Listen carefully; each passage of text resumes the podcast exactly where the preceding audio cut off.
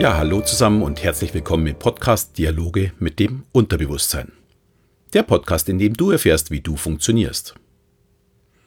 Mein Name ist Alexander Schelle und heute habe ich passend zu den Themen der letzten Woche, dem Lernen, mal die Prüfungsangst genauer unter die Lupe genommen. Der Podcast ist eine Zusammenarbeit mit meinen beiden Kollegen Rainer Mees und Thomas Heine und ist ein Teil unseres Projektes Das Blackbox-Protokoll. Ja, wenn ihr mehr zu unserem Projekt oder zu unseren Angeboten wissen möchtet, haben wir für euch einen Link in die Shownotes gestellt. Herr Thomas hat in, den letzten, in der letzten Woche das Thema Lernen mit dem Lernmythen, der Lernmotivation und den Lerntipps genau analysiert. Ja, und als ich mir die Podcasts angehört habe, ist mir aufgefallen, dass ich im Frühjahr immer intensiv nach dem Thema Prüfungsangst gefragt werde. Also es kommen immer wieder Leute auf mich zu, entweder in den Seminaren oder eben auch nach meinen Shows und fragen mich danach. Und das ist auch kein Wunder, schließlich steht dafür viele das Abitur ja oder auch andere Abschlussprüfungen an. Und man ist in der Zeit oftmals intensiv mit Lernen beschäftigt und hat trotzdem Angst bei der Prüfung zu versagen. Ja, da möchte ich heute ein wenig darüber erzählen, wie man mit Hypnose ja, oder auch der Selbsthypnose schnell Abhilfe schaffen kann. Und für alle, die jetzt meinen, das Thema geht mich nichts mehr an, ich habe ja gar keine Prüfung mehr. Diese Vorgehensweise lässt sich ja auch auf mein Gehaltsgespräch mit dem Chef oder wenn ich einen Vortrag für eine Gruppe halten muss, übertragen. Oder auch natürlich vor einem sportlichen Wettkampf.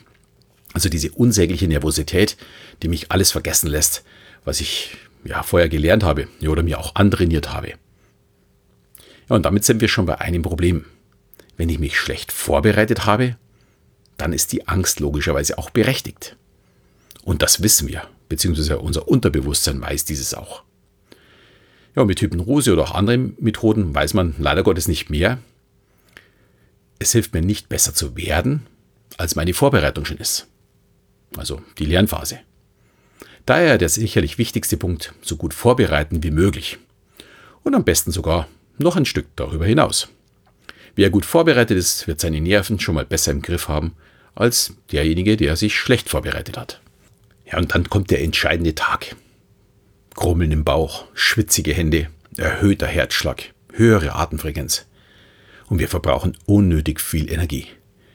Wir sind nervös, trotz bester Vorbereitung. Völlig normal. Und das schon seit Tausenden von Jahren. Die Angst und der Prozess dazu in unserem Körper ist schon seit Urzeiten eine völlig automatische Reaktion. Damals war es wahrscheinlich der Anblick des Säbelzahntigers, der Auslöser und die körperliche Reaktion war Kampf oder Flucht.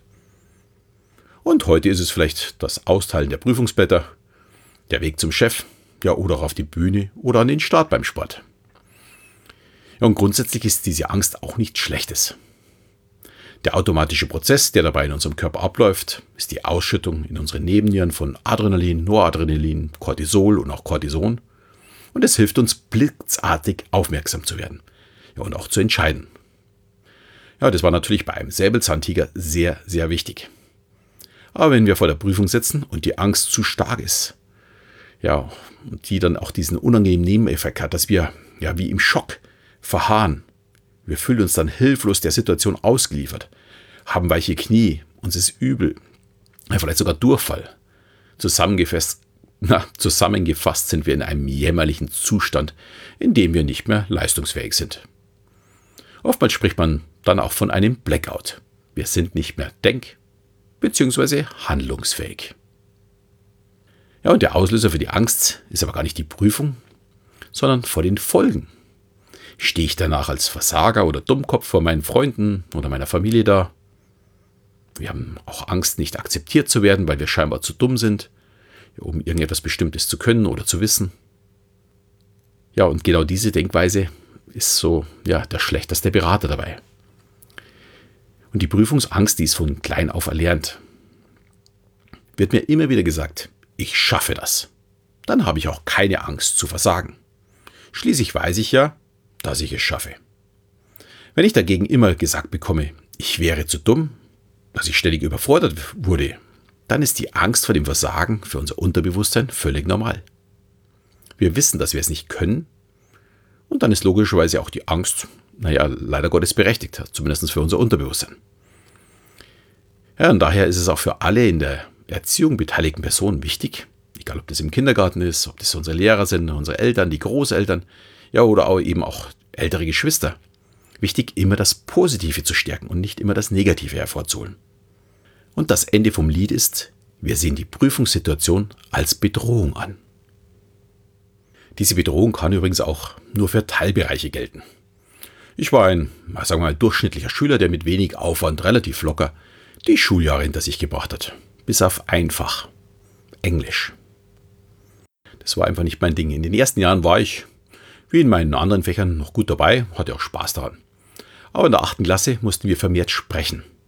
Ja, meine Aussprache war scheinbar ja, eher lustig statt korrekt. Wenn ich also etwas auf Englisch sagen musste, löste das bei meiner Klasse und meinen Lehrer immer wieder Gelächter aus. Und ab diesem Zeitpunkt war Englisch mein absolutes Problemfach. In Mathe war ich Klassenbester, löste problemlos an der Tafel die schwierigsten Aufgaben. Und in Englisch bekam ich schon Schweißausbrüche, wenn ich nur das gelbe Heft sah. Allein dieses gelbe Heft ist schon ein negativer Anker für mich gewesen. Und das prägendste Erlebnis, was ich wirklich nach 30 Jahren immer noch im Kopf habe, war die Reaktion meiner Englischlehrerin nach der Abschlussprüfung. Sie sagte zu mir, zu dir vier kommst du wie die Jungfrau zum Kind. Im Nachhinein gesehen, oder damals halt, dachte ich mir schon wirklich eine Frechheit, aber so ganz Unrecht hatte sie nicht. Aber wenn ich betrachte, dass ich für Englisch mindestens dreimal so viel Zeit zum Lernen einsetze wie für alle anderen Fächer zusammen, genau genommen war es eigentlich das einzige Fach, wo ich wirklich äh, aktiv gelernt habe, ist an dem Ergebnis sicherlich die Schule nicht ganz unschuldig, beziehungsweise die Lehrerin in dem Fall. Ja, das zeigt uns, Angst und der Weg zum Misserfolg ist immer ein Prozess, den es gilt, ja, so früh wie möglich zu durchbrechen. Und ich bin mir sicher, viele von euch ja, könnten so ähnliche Geschichten wie ich erzählen mit irgendwelchen Themen, ja, wo sie tatsächlich das Problem haben, das oder das Gefühl haben, immer wieder zu versagen. Aber betrachten wir jetzt mal die Ausgangslage. Wir haben Prüfungsangst. Und jetzt müssen wir einen Weg finden, damit umzugehen, beziehungsweise diese Angst loszuwerden. Wir müssen der Angst den Schrecken nehmen. Ja, und ich spreche dabei jetzt nicht von ein wenig Nervosität, die ist durchaus angebracht, beziehungsweise die ist auch sehr, sehr wichtig, um richtig aufmerksam zu sein. Volle Konzentration. Ein Weg wäre, mit einem Hypnosetherapeuten ja, in einem Vorgespräch zu analysieren, wann treten denn die Probleme auf und was passiert dann mit einem. Ja, und das kann sehr unterschiedlich sein. Manche können schon die ganze Woche nicht mehr schlafen, andere wiederum verharren in Schockstarre, wenn sie den Raum betreten oder die Prüfungsblätter ausgeteilt äh, bekommen. Und es ist auch möglich, dass es erst bei einem bestimmten Themengebiet auftaucht. Man liest also eine Aufgabe und merkt, oh, das ist genau die Aufgabe, die ich gar nicht kann. Und schon kommt die Panik in einem hoch und ja, der Blackout steht kurz bevor. Das Ganze kann man natürlich auch mit Selbsthypnose angehen. Sprich, man führt auch selbst die Analyse durch, man überlegt sich, wo sind denn die Probleme und kann sich dann ja auch überlegen, wie kann ich dieses Problem angehen. Ja, und dann kommt der wichtige Teil, der Dialog mit dem Unterbewusstsein, die Hypnose. Ich gebe immer gern einen Anker bei der Hypnose mit, den man jederzeit bei der Prüfung dann dabei haben kann. So ein Anker kann ein Glücksbringer sein, das kann aber auch zum Beispiel eine Berührung sein. Ein Ziehen am Ohr oder dass man einfach zwei Finger zusammendrückt. Irgendetwas, das eine Reaktion auslöst und man sich sofort daran erinnert, was man verankert hat. Ziel ist es, weg von der Prüfungsangst hin zur Beruhigung bzw. zur Konzentration zu kommen. In der Hypnose oder auch Selbsthypnose geht man an einen Moment zurück, wo man das positive Erleben, das Glücksgefühl des Erfolgs genießt. Ziel ist ja nicht, die negativen Gedanken des Scheiterns zuzulassen, und daher sucht man sich einen sehr po positiven Moment in seinem Leben. Und diesen verankert man dann in einem Glücksbringer, ja, oder eben einer Berührung. Damit man sich das ein bisschen vorstellen kann, habe ich ein kleines Beispiel. Bei unserer jüngeren Tochter hat sich nach einigen Misserfolgen immer mehr Prüfungsangst aufgestaut. Egal wie viel sie gelernt hatte und es zu Hause auch konnte, in den Schulaufgaben, konnte sie auf das Wissen nicht mehr komplett zurückgreifen. Und in einer Hypnose haben wir dann einen positiven Moment in ihrem Leben mit einer kleinen Klarinette verankert. Sie spielt Klarinette und ist natürlich stolz, wenn sie dies auch zeigen kann, also ein sehr positiver Glücksbringer für sie. Die Klarinette ist ungefähr so groß wie ein Stift. Also ist so ein Spielzeugklarinette, oder mehr Spielzeug ist eigentlich gar nicht, weil man gar nicht spielen kann, aber halt zum Anschauen. Und die passt wunderbar dann in das Federmäppchen und das erleichtert es, dass es einfach immer dabei haben kann. Ja, und wenn dann die Lehrerin die Proben ausgeteilt hat, hat sie die Klarinette in die Hand genommen, die Augen kurz geschlossen und sich an den verankerten Ort zurückgegeben. Das ist wie so ein ganz kurzer Trauszustand und nach wenigen Sekunden hat sich die Nervosität und das Herzklopfen umgekehrt in eine ruhige Entspannung. Und sie war bereit für den Säbelzahntiger, äh, natürlich noch die Prüfung. Und der Erfolg ließ auch gar nicht lange auf sich warten und das Problem ist mittlerweile auch beseitigt. Ja, und so einen Ankerort kann man sich auch wunderbar mit Selbsthypnose erschaffen. Wer daran Interesse hat, findet auf unserer Seite das Blackbox-Protokoll noch mehr Informationen. Wer seine Probleme eher in den Tagen oder Nächten zuvor hat, kann dies vor allem mit Entspannungshypnosen in den Griff bekommen.